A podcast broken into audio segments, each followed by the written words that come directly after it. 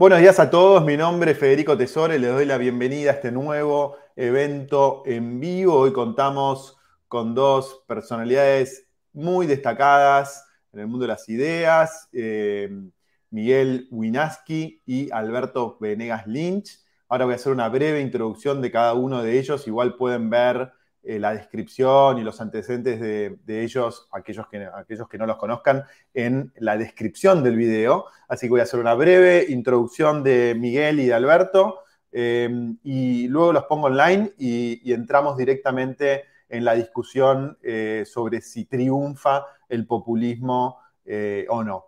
Miguel Winaski es escritor y periodista, profesor y licenciado en filosofía, es fellow en periodismo de la Knight Wallace Foundation de la Universidad de Michigan, además de ser miembro de la Global Editor Network, es miembro de número de la Academia Nacional de Periodismo y es codirector del Instituto de Investigaciones Periodísticas de la Academia Nacional de Periodismo. Escribió 11 libros, es secretario de redacción y jefe de capacitación periodística del diario Clarín y coordina el máster en periodismo del Grupo Clarín, la Universidad de San Andrés y la Universidad de Columbia en New York. Alberto Benegas Lynch es doctor en Economía en la UCA y también es doctor en Ciencias de Dirección de la UADE. Es presidente de la sección de Ciencias Económicas de la Academia Nacional de Ciencias de Buenos Aires. Es autor de 28 libros, además de 10 en colaboración y 4 en autoría. Fue profesor de la UBA, la UCA, la Universidad de La Plata y durante 23, 23 años rector del SEADE donde es profesor emérito, es presidente del Consejo Académico de la Fundación Libertad y Progreso en Argentina y presidente del Consejo Editorial de la filial argentina de la Unión Editorial de Madrid. Si no, no, hice algo que siempre hago al principio, si me pueden confirmar en el chat que me estén escuchando y viendo bien, les agradezco. Ahí ah, y en base a eso ya pongo online a Miguel y Alberto y empezamos. Diego me dice, buen día, eh, veo que ya hay bastantes conectados, sumándose. Bueno, vamos a comenzar y voy a poner en vivo a Miguel y a Alberto. Miguel, Alberto, ¿cómo están? Buenos días. Muchas gracias por estar hoy con, nosotros. Buenos días. Muchas por la coordinación, Federico. Bueno, un placer tenerlos a ambos. Les propongo entonces que empiece mm, Alberto con algunas reflexiones, luego le damos el turno a Miguel y luego tratamos de eh, fomentar un diálogo e intercambio de ideas. Así que Alberto, eh, todo suyo. Bueno, en primer término, gracias Federico de nuevo por la coordinación y quiero subrayar que es eh, un placer especial este intercambio con, con Miguel, no, no solamente por los contenidos de, lo que, de los cursos que dicta Miguel, sino que quiero subrayar especialmente la forma, la forma atractiva. Eh, como ustedes saben, Borges decía que conversar con Leopoldo Lugones era difícil porque era asertivo, decía que terminaba sus párrafos en un punto y aparte, para seguir hablando con él había que cambiar de tema. Sin embargo, Macedonio Fernández era un placer intercambiar con él, dejaba los párrafos en puntos suspensivos para que siga el interlocutor ese es el estilo eh, de Miguel, eh, la forma eh, pausada, tranquila, de indagar, de mostrar que el conocimiento es un peregrinaje que no tiene término. Yo acá en mi computadora tengo un letrero enorme que es el moto o el lema de la Royal Society de Londres que dice nullius in verba, es decir, no hay palabras finales. Uno puede discrepar con algunas cosas con Miguel. Como sabemos, los liberales no somos una manada y detestamos el pensamiento único, de manera que eso es lógico. También para volver a Borges, cuando lo citaba Alfonso Reyes, decía que como no hay tal cosa como un texto perfecto, si no publicamos nos pasamos la vida corrigiendo borradores.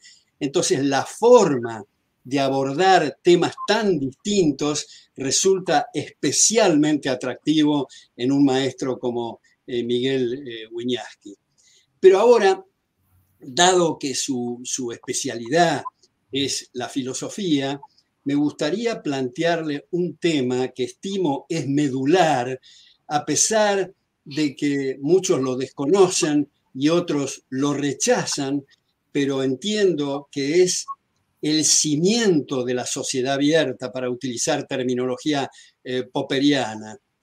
Eh, y es lo siguiente. mi, primera lectura de este tema fue en un libro en coautoría del filósofo de la ciencia que acabo de citar, Karl Popper, con el premio Nobel en neurofisiología John Eccles, que tiene el nombre muy sugestivo, ese libro en coautoría, que se llama El yo y su cerebro. Entonces, la tesis ahí, eh, después he visto que hay una bibliografía muy nutrida, especialmente en el mundo anglosajón, sobre este tema, afortunadamente, pero la tesis central es que los seres humanos no somos solo kilos de protoplasma, sino que tenemos estados de conciencia, que tenemos mente, que tenemos psique. Y si eso no fuera así, no podríamos revisar nuestros propios juicios, no podríamos distinguir entre proposiciones verdaderas y proposiciones falsas, eh, no habría tal cosa como ideas autogeneradas, no existiría la responsabilidad individual, ni el concepto de moral, ni la misma libertad, porque no habría libre albedrío y seríamos como, como loros. Popper, esto que se ha dado a llamar y los filósofos llaman materialismo filosófico, Popper lo rebautizó como determinismo físico, que es equivalente, eh, señalando que no somos aparatos, máquinas, eh, sino que el ser humano, como digo, no es solo kilos de protoplasma. Eh, un premio Nobel, otro premio Nobel en física, Max Planck, distingue entre las causas en las ciencias naturales y los motivos en las ciencias sociales, igual que hace el filósofo Anthony Flew y John Hospers y otros. Y me parece interesante, Miguel, poner esto que seguramente conoces, un experimento eh, que ha sido refutado por un, eh, eh, o intentó refutar un matemático, Alan Turing, diciendo, pongan un fulano en un cuarto con una eh, terminal de computadora y, en dos cuartos distintos, una computadora sola y otra administrada por un ser humano. Hágale todas las preguntas que quiera. Y si usted no nota la diferencia, no hay, no hay en realidad algo que puede clasificarse como propiamente humano, sino que también es característico de la máquina. Esto fue refutado por el filósofo John Searle, Searle John Searle, que hizo el experimento del cuarto chino. Esto es, poner a un fulano a traducir un poema en chino sin que el fulano tenga la más perra idea en qué consiste el chino, pero, y este pero es importantísimo, hay que ponerlo en bastardilla, en letras grandes, le pone un código para que haga una traducción perfecta. Y ese código y ese programa es la clave del asunto. Por eso hay un individuo en, Cambridge que yo he seguido mucho, que se llama Raymond Tallis, que él dice lo siguiente, Miguel. Estamos acostumbrados a hablar de la memoria de la computadora. Pero la pregunta es, ¿realmente tiene memoria o la memoria es atributo del ser humano? nuestros abuelos o nuestros bisabuelos, para acordarse de algo, hacían un nudo en el pañuelo. ¿Y quién en su sano juicio dice hoy qué memoria tenía el pañuelo? O yo mismo que tengo en un galpón una serie de, archivos y de artículos, nadie va a decir qué memoria tiene el galpón. Lo mismo va con la computación misma, decimos computadora automáticamente, pero son impulsos eléctricos, el que computa es el ser humano, no la máquina.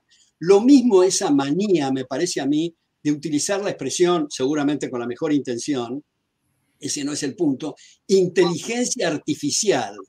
La inteligencia, el interlegum, el captar esencias, es característica del ser, humano. Hay, hay, un fulano, no sé si lo, lo habrás explorado, seguramente sí, eh, Miguel, que es Thomas Sass, que murió hace poco, era profesor emérito húngaro, pero profesor emérito en la Universidad de New York. Y eh, él tiene como 6, 7, 8 libros traducidos al castellano, eh, pero el, el, más conocido se llama El mito de la enfermedad mental. Mm. Nosotros cuando discrepamos radicalmente con una persona, tenemos la tendencia a decir, es un enfermo mental. Pero dice Thomas Sass, médico psiquiatra y abogado, dice, en realidad, desde el punto de vista de la patología, una enfermedad es una lesión de tejidos, de cuerpos o de células, pero las ideas no están enfermas. Puede haber problemas en los neurotransmisores, en la sinapsis, problemas químicos, pero no, eh, el libro más conocido de él es precisamente El mito de la enfermedad mental. Hay otra persona, y con esto eh, cierro, eh, Noam Chomsky, que está muy alejado, para no decir opuesto, a la tradición de pensamiento liberal, pero ese es otro tema. En todo caso, es un lingüista extraordinario. Uno de sus libros es Mind and Language, donde él explica cómo opera la mente del ser humano en un partido de ajedrez y cómo opera eh, la máquina y la, y la computadora. Howard Robinson, él, dice que un eh, especialista eh, competente puede analizar en un ser humano todas sus características físicas, pero lo que no puede hacer es detectar cuáles son las ideas de esa persona que solo esa persona tiene acceso a sus ideas. Y por último, si cierro con esto, Juan José Sanguinetti dice, bueno, podemos decir, hola fulano, mi mano te saluda o mis ojos te ven, pero en realidad para expresarlo bien hay que decir, yo, subrayo la palabra yo, yo te saludo a través de mi mano o yo te veo a través de mis ojos. Entonces, es un punto que curiosamente colegas economistas, eh, que en realidad es, para resumir la palabra economía, es la teoría de la decisión, y en realidad son partidarios del materialismo filosófico, o sea, la negación de la decisión. Hay psiquiatras, psicólogos, a pesar de que la palabra psicología quiere decir estudio de la psique, niegan la psique. En el derecho, no quiero hacer cosas ad hominem, pero esta vez las hago. Zaffaroni, ex ministro de la Corte, él dice que a los delincuentes no hay que castigarlos porque no son responsables de sus actos. En realidad el silogismo está bien, pero parte de una premisa equivocada que es el determinismo físico. Bueno, he dicho con esto, y no sé si me excedí en, el número del tiempo, eh, pero son unos 15 minutos o 10 Está perfecto, Alberto, está perfecto, estamos bien a tiempo. Eh, Miguel, entonces, bueno, tu, turno, entonces, directamente. Bueno, eh, en principio eh, muy honrado y, alabado por esta invitación. Eh, agradezco a Alberto no solamente por estas palabras, sino también porque conozco su trayectoria y su relevancia en la vida de la República y también tu coordinación, Federico.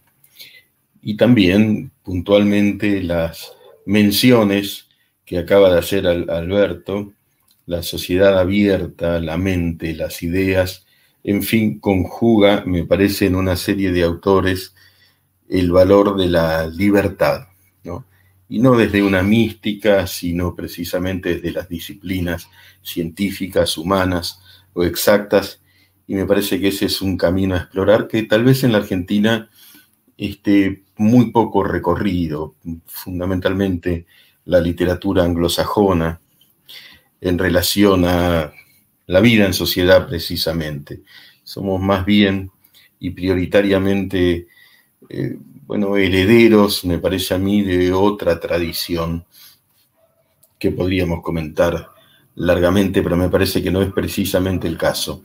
En relación al, al populismo, efectivamente yo escribí la crítica de la razón populista a partir de la lectura que traté de hacer minuciosamente del texto La razón populista de Ernesto Laclau y de los escritos que Laclau realizó con su mujer Chantal Mouffe. Laclau ha muerto, Mouffe sigue allí predicando las posibilidades de gobernabilidad que ofrece el populismo.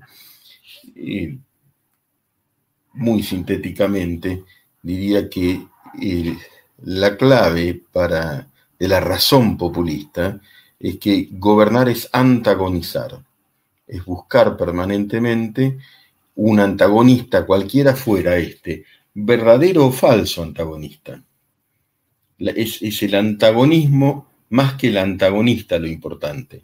Es pelear todo el tiempo de manera tal entonces de poder, mientras la sociedad se distrae en esos combates generados desde el poder político, realizar un tipo de gestión gubernamental, a mi juicio, autoritaria. Y yo creo que los populistas no eh, descreen del concepto de autoritarismo como vector o quizá como vía regia, por lo menos del sesgo autoritario, para gobernar efectivamente. Es decir, consideran, estoy generalizando, que es mejor ser, tener un sesgo autoritario que eh, promover una república que consideran utópica. Consideran a la vez que una república, que es para ellos una utopía, es un modo de eh, abrir una puja distributiva que determinará que haya, como ellos denominan, poderes fácticos que se apropian de todo. De esta forma, al inventar antagonismo como un espectáculo permanente de la política, lo vemos día a día, lo que se privilegia finalmente es una clase política dominante populista que usufructúa todo en función de sí misma y omitiendo los requerimientos del resto.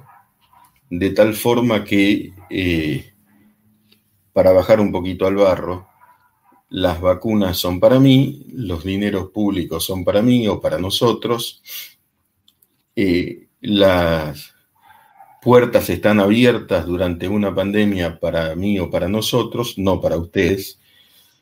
Desde este punto de vista, tal vez un poco esquemático, el populismo es un modelo que beneficia la constitución de una clase dominante, utilizo término que proviene del marxismo, pero que es una clase política dominante que opera en contra de la diversidad y que trabaja y con bastante eficiencia en contra de la libertad, esto que denominaba Alberto, esta, si se quiere, distancia, disociación de las ideas de lo propiamente, literalmente físico, claro, las ideas van para allí o para acá, son la libertad misma, este juego de las ideas, de la libertad que abre las bases de una eh, convivencia abierta precisamente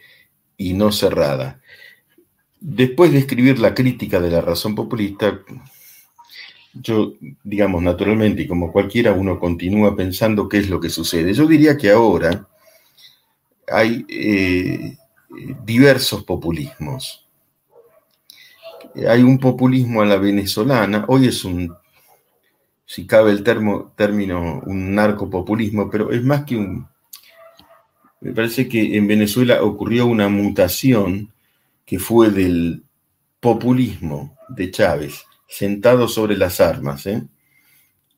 Eh, al neopopulismo de Maduro, que ya es, el populismo en su fase esperpéntica y convertido en narcopopulismo, a lo que ocurre ahora que es literalmente un totalitarismo. Ya no es un autoritarismo populista, sino un totalitarismo eh, narcotraficante y genocida. Es un modelo. Claro es un modelo posible en la medida en que si uno observa concretamente los hechos y las informaciones de la política exterior argentina, evidentemente por momentos pareciera que ese modelo es aspiracional. Lo mismo Cuba, lo mismo Ortega. Luego hay eh, un populismo originario para ir a la Argentina de Perón, sentado sobre la, muy asentado, es muy complejo, por supuesto, este dispositivo que forma parte de la anatomía política argentina, el peronismo, muy asentado sobre un sistema también efectivo de persuasión condensado en una persona o en dos. La persuasión sofística no coincide con lo que ocurre, se persuade y se convence, es decir, se genera una narrativa. Apple, en aquel momento, el ministro, digamos así, de propaganda del peronismo, generó la, gran mitología peronista, pero aquel populismo primigenio, estoy hablando ahora de la Argentina, eh, tuvo movilidad social. Voy a dar un ejemplo para distinguir aquel populismo del neopopulismo kirchnerista. Perdón por bajar a la tierra, pero y hay un hospital, conozco un hospital, paso bastante seguido, no importa por qué, que es el Hospital Posadas en el oeste. Perón construye el Hospital Posadas. Ahí no había un hospital, de pronto hubo un hospital. Claro, esa movilidad social duró 10 años y después tuvimos 60, 70 años de desgracia, porque fue producto de un distribucionismo eh, irracional y en búsqueda de la acumulación de poder. Pero se construyó el hospital, claro. Entonces quedó la imagen en algún sentido fundada de que con el peronismo hubo obra. Y también es cierto durante ese periodo movilidad social.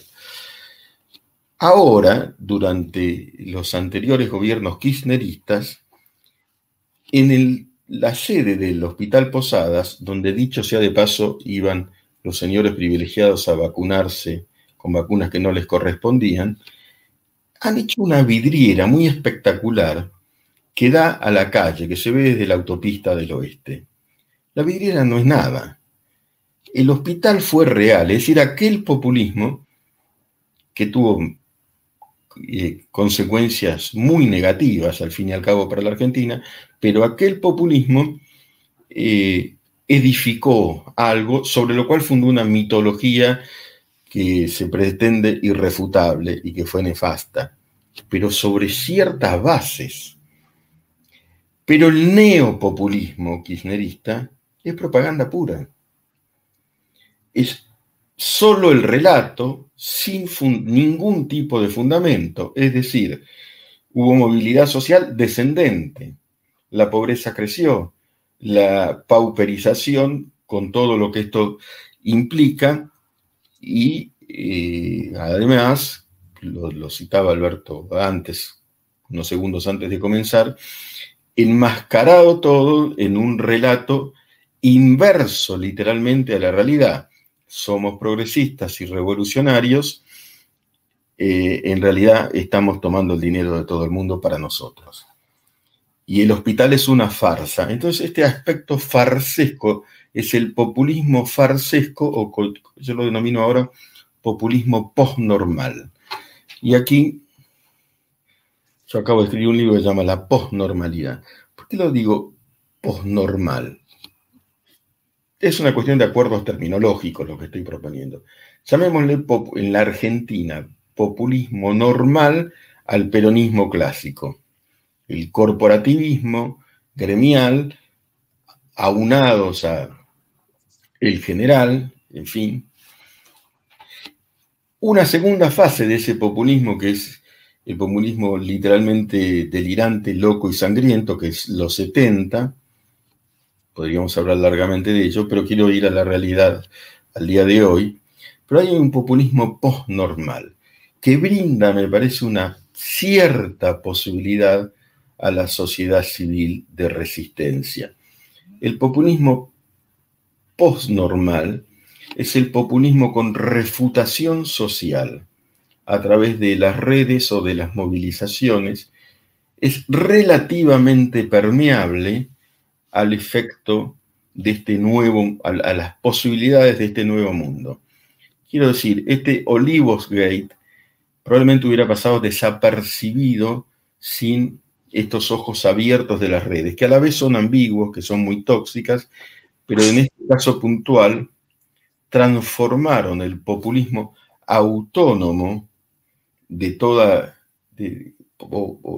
prácticamente autónomo de, de, todo control, a esta posnormalidad, donde ya no es el populismo normal, normalizado y establecido e irrefutable, a una discusión pública, a una denuncia pública que rápidamente advierte maniobras que antes no eran advertidas. Por ejemplo, ayer a la noche eh, me, toca hablar en un, canal de televisión sobre eh, el siguiente fenómeno. Se presenta en la provincia de Buenos Aires, en diversas localidades de la provincia de Buenos Aires, un centenar, un grupo de patrulleros policiales nuevos, digamos, saladillo. Gran acto, el intendente, el ministro de Seguridad, el gobernador. Acá están los patrulleros para servir a la sociedad de Saladillo. No tomen literalmente la localidad porque fueron diversas. No me acuerdo si fue esa, creo que sí.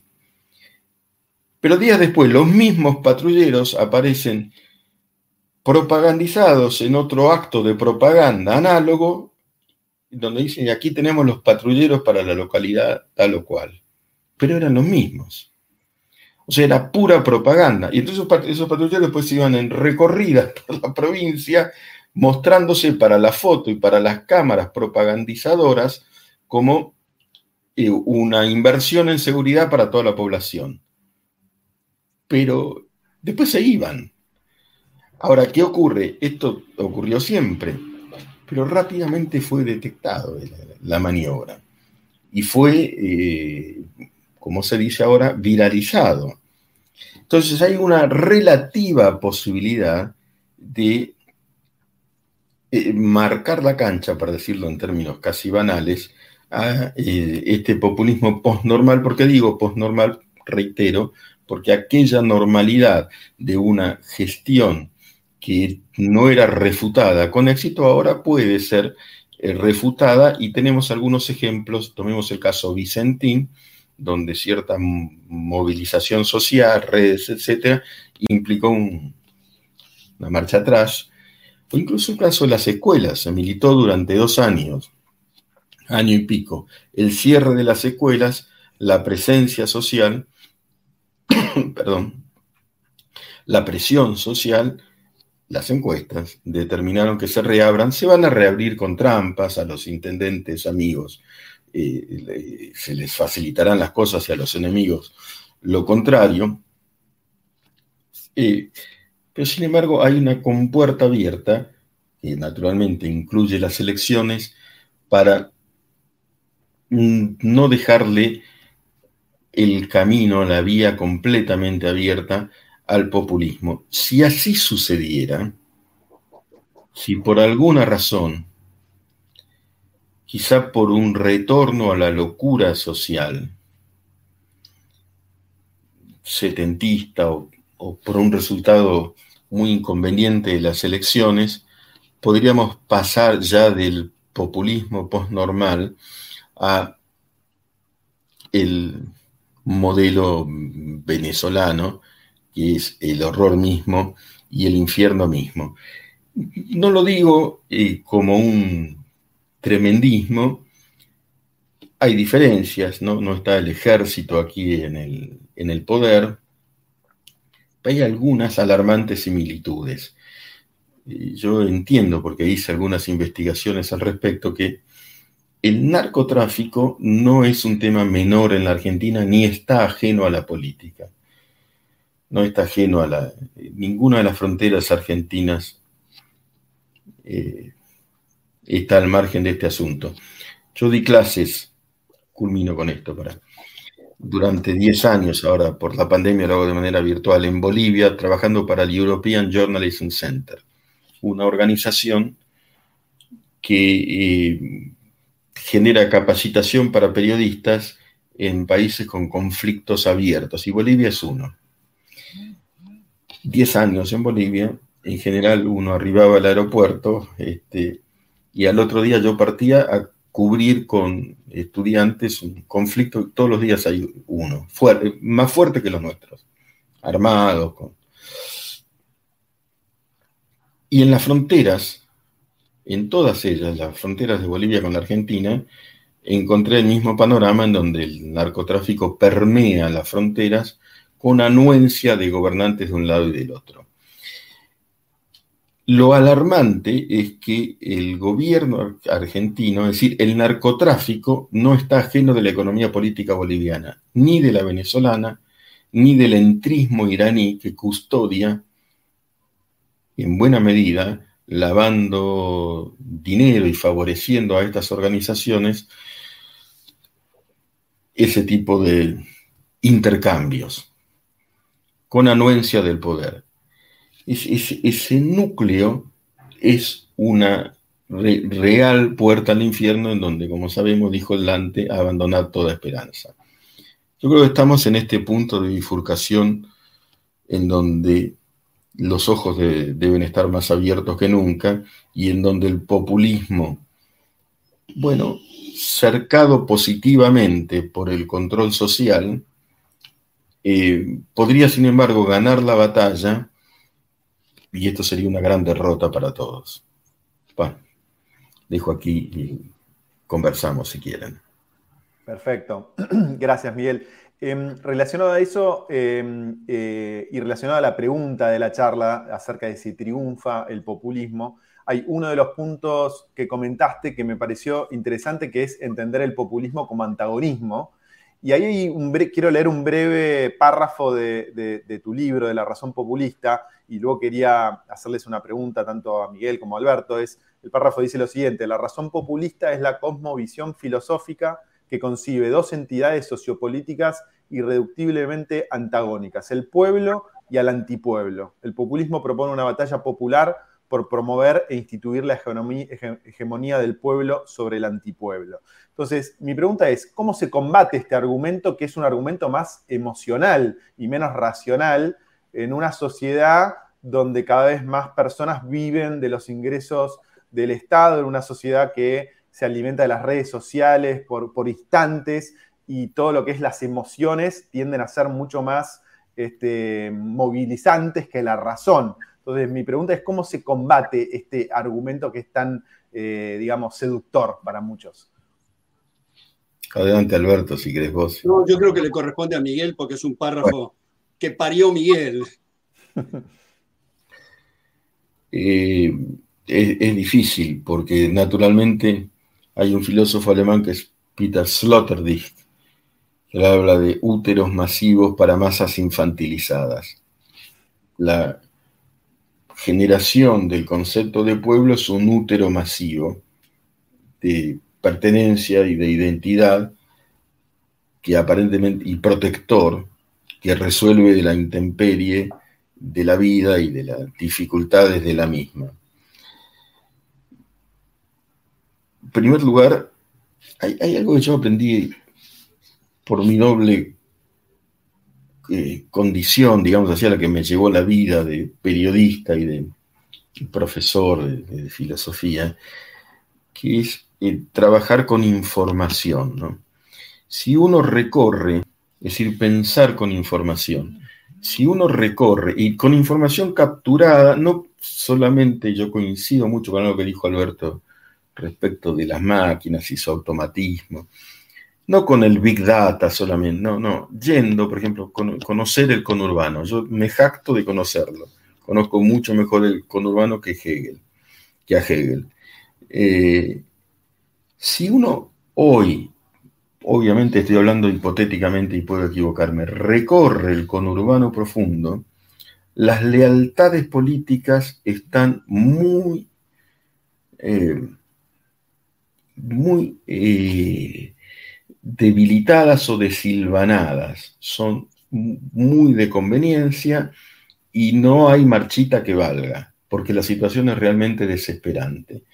De tal manera que esa pertenencia al pueblo, eh, esa, como Ed eh, Morgan se llama el autor, la invención del pueblo, esa gran invención de la ciencia política, que es la invención del pueblo, si vos perteneces al mismo y vos a lo opuesto, la invención del pueblo me parece que eh, no está en su mejor momento funcional, que, es menos eficiente que, que, antaño, porque la situación es realmente desesperante. De tal forma que, como me decía un analista muy lucio, no, importa quién es, pero es lucio, probablemente el resultado electoral, no sé cuál va a ser, pero precisamente esta es la afirmación.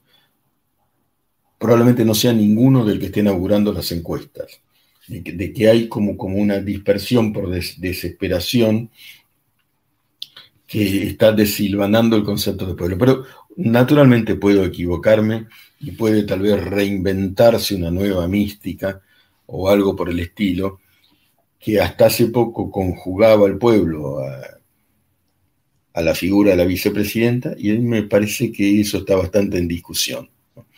De manera que, lo, cual no significa que el panorama sea alentador, puede ser aún más grave, puede haber una descomposición aún más grave, no lo sé, pero en relación específicamente a la cuestión del antagonismo pueblo-antipueblo, me parece que, por eso digo, estamos como en otra etapa, en otra etapa donde aquellos antiguos artilugios estarían, lo digo muy en potencial, dejando de funcionar.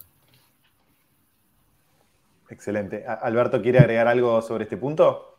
Sí, em, yo quisiera referirme a la, primera intervención de Miguel, que demuestra una vez más su notable capacidad didáctica en estas clasificaciones que ha hecho y que ha fabricado eh, de los tipos del populismo y el populismo eh, eh, normal que le llama Miguel es el peronismo clásico y el corporativismo gremial fascista, el sangriento de los 70 y el, el, post-normal de la propaganda y de la necesaria manía de contradecir los hechos, pero introduce ahí algo atractivo y optimista y muy cierto, que es la posibilidad de refutación eh, de la gente vía, por ejemplo, eh, las redes sociales. Ahora, Miguel mencionó, mencionó en el contexto de, la Chloe y de su mujer eh, dos cosas que yo quisiera detenerme. ¿no? Una mencionó al, correr de su voz eh, la necesidad de convivencia en una sociedad abierta, una sociedad libre. En ese sentido, yo hace eh, mucho tiempo, ya en uno de mis libros, fabriqué una definición sobre el liberalismo que me atrae mucho, que intelectuales que aprecio la, reiteran y la difunden, y es el liberalismo es el respeto irrestricto por los proyectos de vida de otros. Esto del respeto irrestricto no implica para nada adherir al proyecto del vecino. Más aún, podemos considerarlo repugnante, pero si no hay lesión de derecho, nunca, nunca se justifica el uso de la fuerza. Además, la sociedad sería invivible si todos levantamos el dedito e imponemos nuestro propio criterio a los demás. El tema del respeto recíproco, yo creo que la prueba de fuego de la tolerancia, que es una palabra que tiene sus bemoles, porque yo creo que los derechos se respetan, no se toleran, eh, tipo eh, una actitud de inquisición o de mirar desde arriba las cosas. Pero en fin, es el vocabulario que tenemos. Creo que la prueba de fuego es cuando no compartimos el proyecto del vecino. Y esa es la verdadera convivencia. Ahora, eh, mencionó también, otra vez en el contexto de la, la su idea que la república es una utopía y que en última instancia, eh, no lo dijo así, lo digo yo, las fuerzas hegemónicas, el periodismo hegemónico, eh, tienen una manía contra el periodismo independiente, y ya sé que esto es un pleonasmo, porque no hay tal cosa como el periodismo no independiente, pero dado lo que estamos viviendo, no hay más remedio que, que valga ese, ese adjetivo, digamos. Pero esto es lo que le quiero concretamente eh, plantear a Miguel en esto de la República como una utopía. Y es algo que nos debemos con urgencia los liberales un debate. Hayek, el premio Nobel en Economía, en sus tres tomos, Derecho, Legislación y Libertad, él abre en la edición inglesa del año 73, en las primeras 12 líneas, él dice algo así como, el liberalismo ha hecho aportes muy importantes a la sociedad, nos hemos liberado de las monarquías absolutas, del concepto absurdo que, el poder de los reyes venía de origen divino y todas estas sandeces, pero tenemos que reconocer que por el momento hemos fracasado en ponerle bridas al leviatán. Tenemos que usar las neuronas y pensar en nuevos límites al poder. Entonces, esto que señalaba Miguel recién de la línea Chávez Maduro, este fulano que, eh, del Orinoco que habla con los pajaritos y, habla de supuestos mensajes bíblicos de la multiplicación de los penes, dije penes, eh, eh, y los millones y millones y todas estas cosas, que sería lo de menos en el contexto de las aberraciones y los atropellos a los derechos de los pobres venezolanos, pero eh, no podemos seriamente, ni Miguel, ni Federico, ni yo, ni ninguno de los que nos están escuchando y los que no nos están escuchando, no podemos seriamente sostener que eso es un régimen democrático, ni en Cuba, ni en Venezuela, ni en Corea del Norte, ni en muchísimos otros lugares, yo diría, eh, Miguel en su libro La crítica de la razón populista insiste mucho y subraya y pone énfasis en la cuestión del nacionalismo y la xenofobia que están en Europa, que están en Estados Unidos. Yo, uno de mis libros se llama Estados Unidos contra Estados Unidos, que su primera edición es del Fondo de Cultura Económica, donde marco la declinación brutal respecto de los valores y principios de los extraordinarios padres fundadores en lo que viene ocurriendo en Estados Unidos. Entonces, seriamente, en el contexto de los Giovanni Sartori de nuestra época, ¿podemos decir que vivimos en regímenes democráticos? ¿O esto es una cachetada feroz a la inteligencia y se están burlando de nosotros? Y vivimos en realidad en una cleptocracia. Esto es gobiernos de ladrones, de propiedades, de, de sueños de vida y de libertades. Ahora, hay un constitucionalista argentino, que seguramente ustedes conocen, que murió hace relativamente poco, Juan González Calderón, que dice algo fantástico. La parte medular de la democracia es el respeto a los derechos de las personas. Y la parte mecánica, secundaria, accesoria y formal es la mitad más uno o las primeras minorías. Sin embargo, hemos revertido las prioridades y resulta que lo principal es las primeras las mayorías o, o primeras minorías y no solo lo principal se deja como secundario, sino que lo principal se borró de plano el respeto a los derechos de las personas. Entonces dice González Calderón, los demócratas de los números ni siquiera de números entienden, puesto que parten de estas dos ecuaciones falsas. Uno, 50% más 1% igual a 100%. Dos, 50% menos 1% igual a 0%. Las dos ecuaciones son falsas. Entonces, no es solamente el caso de este eh, personaje del Orinoco. También si nos remontamos a otras partes de la historia, Hitler ganó con la primera minoría y no podemos seriamente hablar que ese régimen criminal era un sistema democrático. Entonces, para volver a la genuina democracia, tenemos que debatir entre nosotros ¿Cuáles son los nuevos límites que ponemos y vayas al leviatán?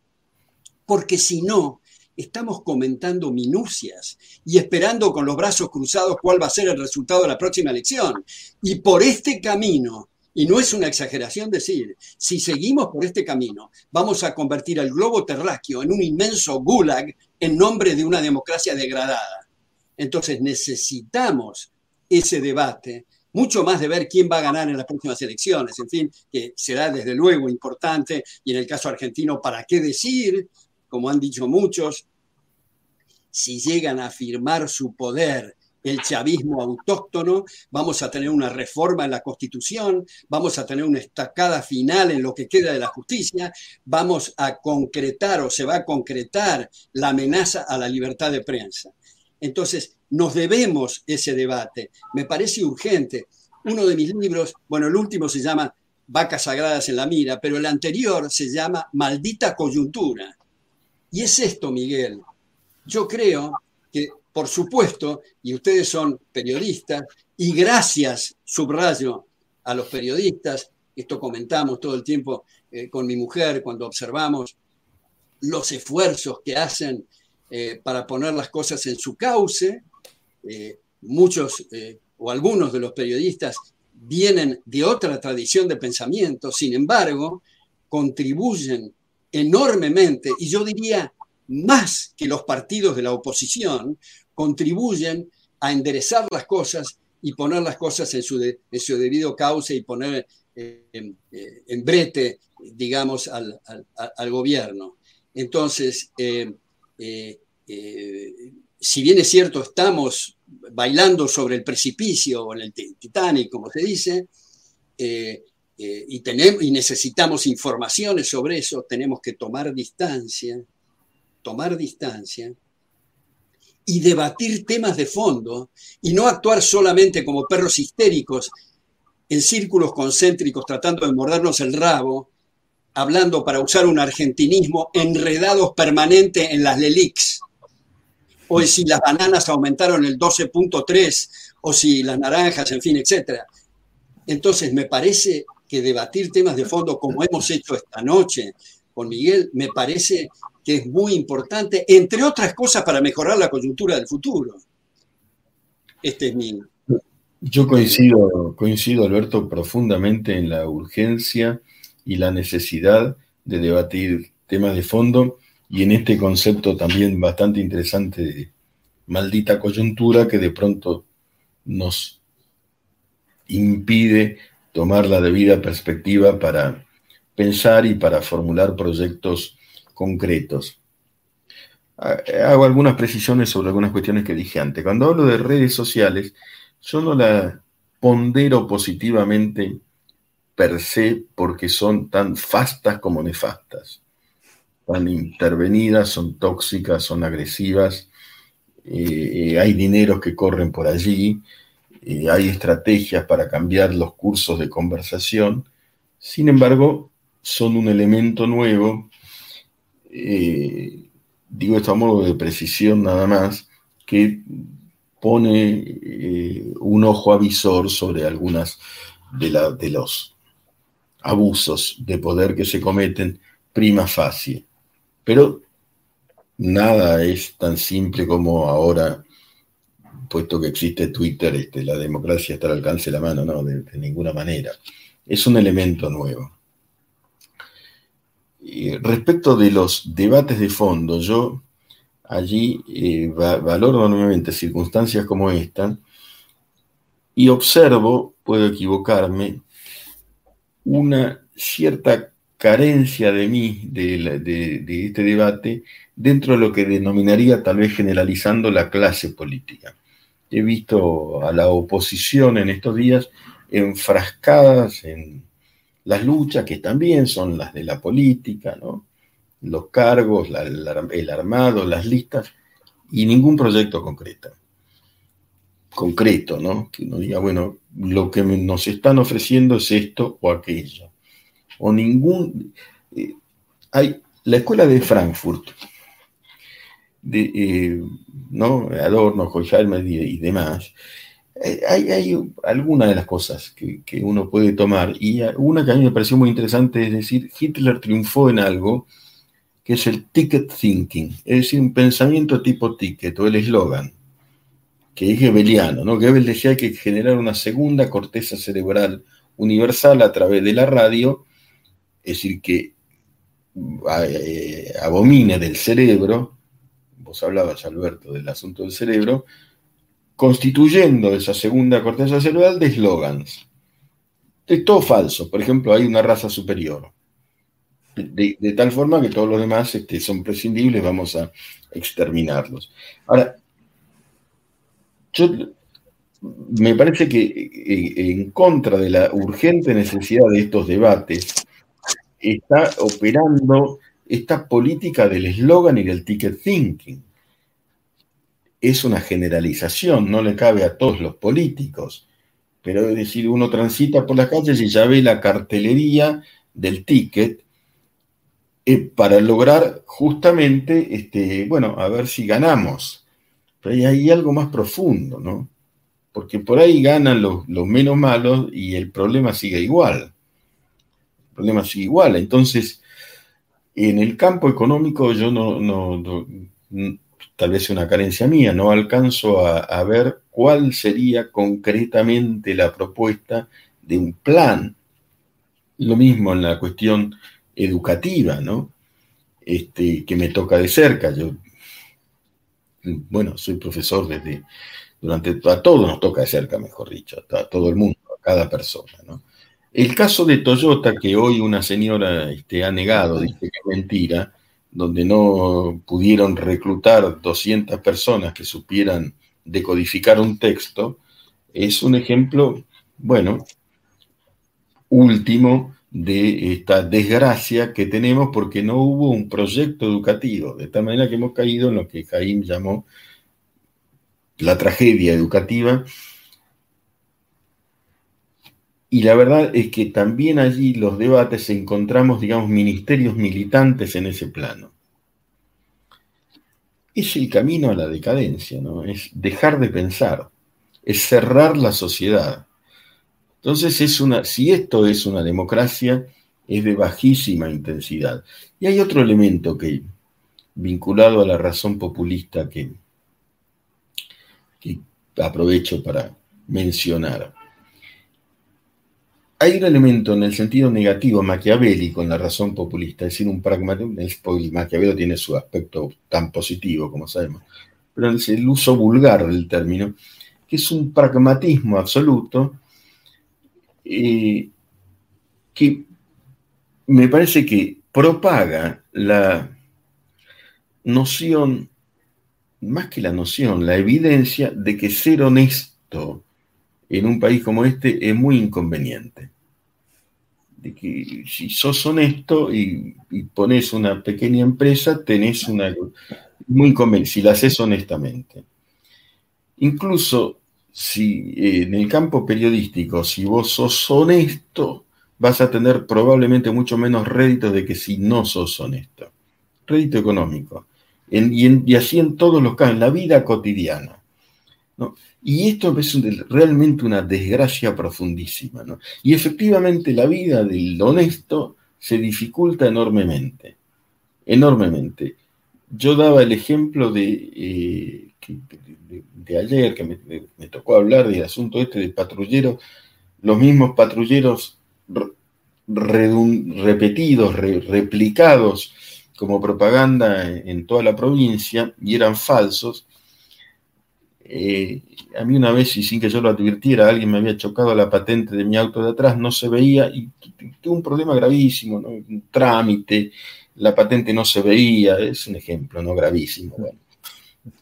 O sea, vos tenés la patente, no se lee un número de tu patente y tenés un problema importante, y, sos totalmente honesto y tenés la patente al día. Ahora vos eh, presentás patrullero con la misma patente en 100 localidades de la provincia de Buenos Aires, ahí no hay ningún problema y, la verdad que es delictual. Entonces, hay un debate también sobre el valor de la honestidad y los réditos de la deshonestidad.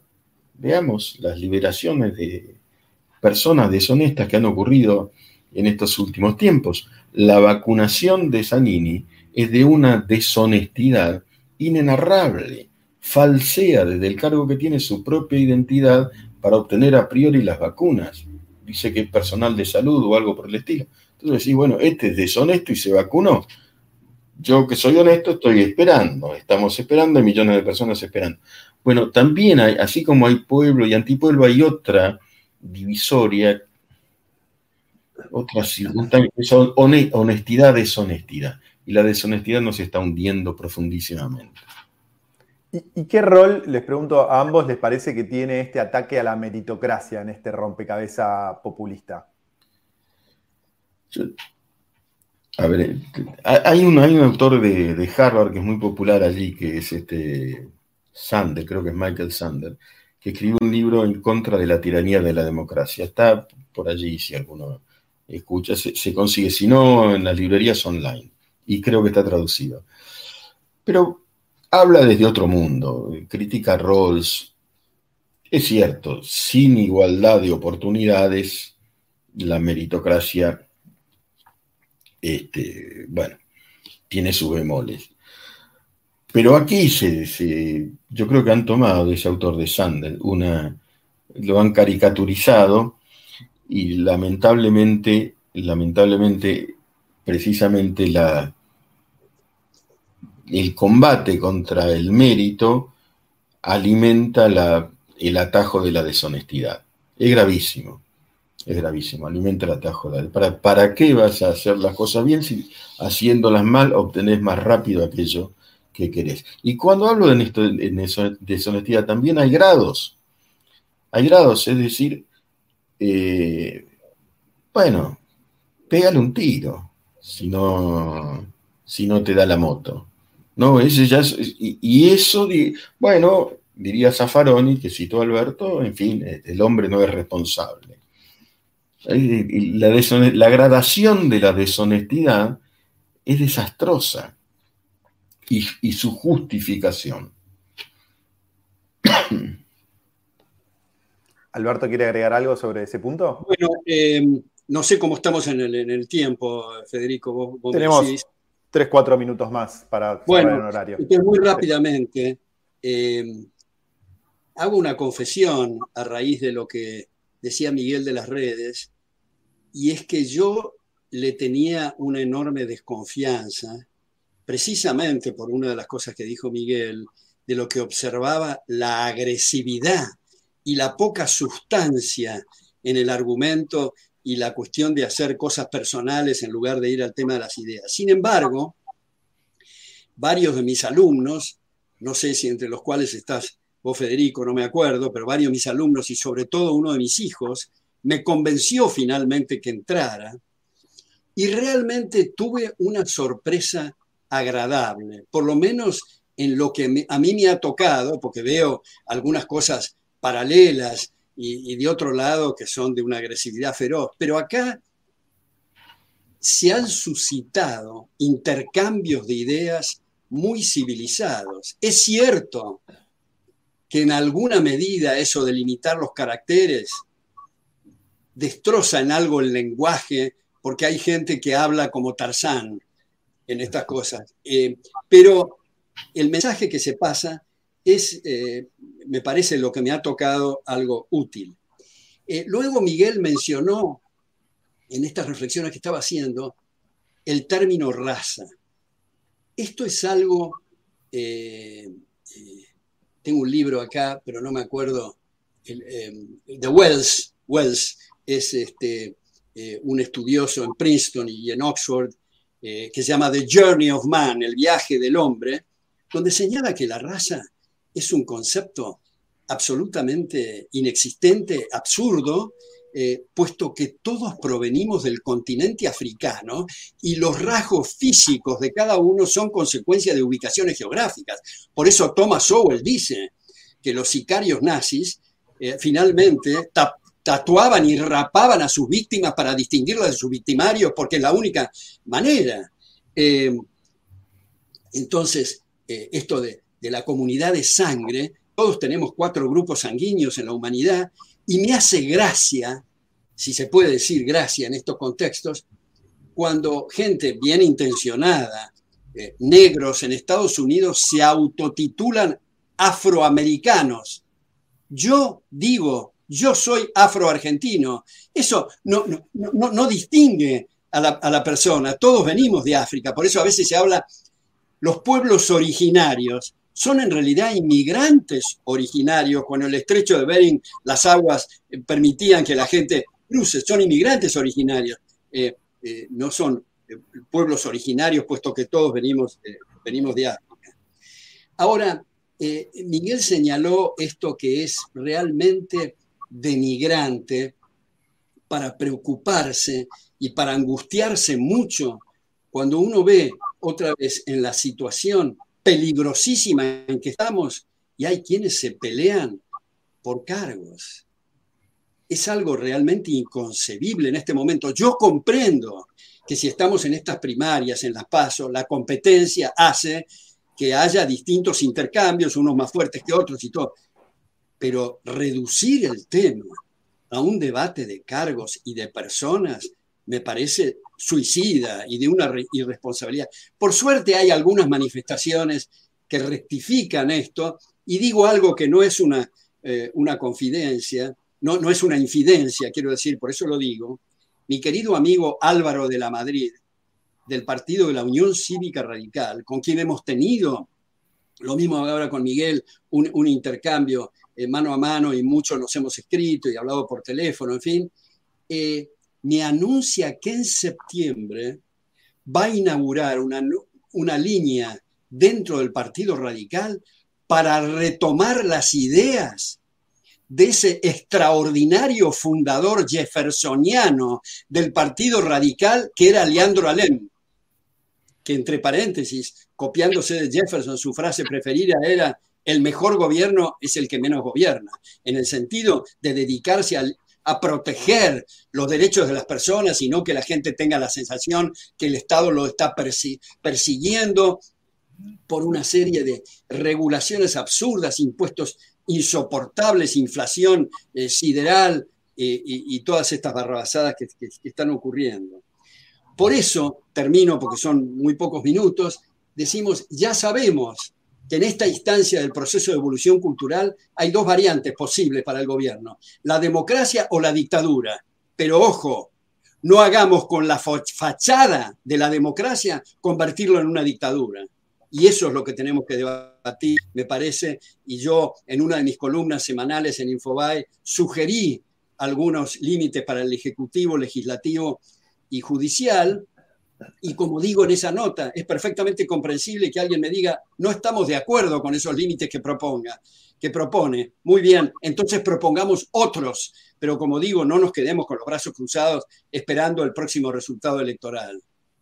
Bueno, quiero decir, porque sé, esto ya estamos en el tiempo, eh, quiero decirle a Miguel que, que, muchas gracias por este intercambio, que me resultó muy fecundo. Muchas gracias, Federico, por esta, esta coordinación. Eh, le mando un abrazo. No digo a los dos, porque como decía Borges, todo es una, todos es una abstracción, cada uno es una realidad. Así que a cada uno le mando un, abrazo y a los que nos están escuchando también. Bueno, yo retribuyo el abrazo a cada uno. Me sentí, me siento muy halagado de poder participar en conversaciones como esta. Ojalá continúen. El país lo necesita, todos los necesitamos. Reitero y enfatizo un gran abrazo para ambos. Alberto, gracias por tu aporte a la República y Federico, en una sola coordinación uno se da cuenta cuando tiene valores y me parece que lo he advertido también en tu caso.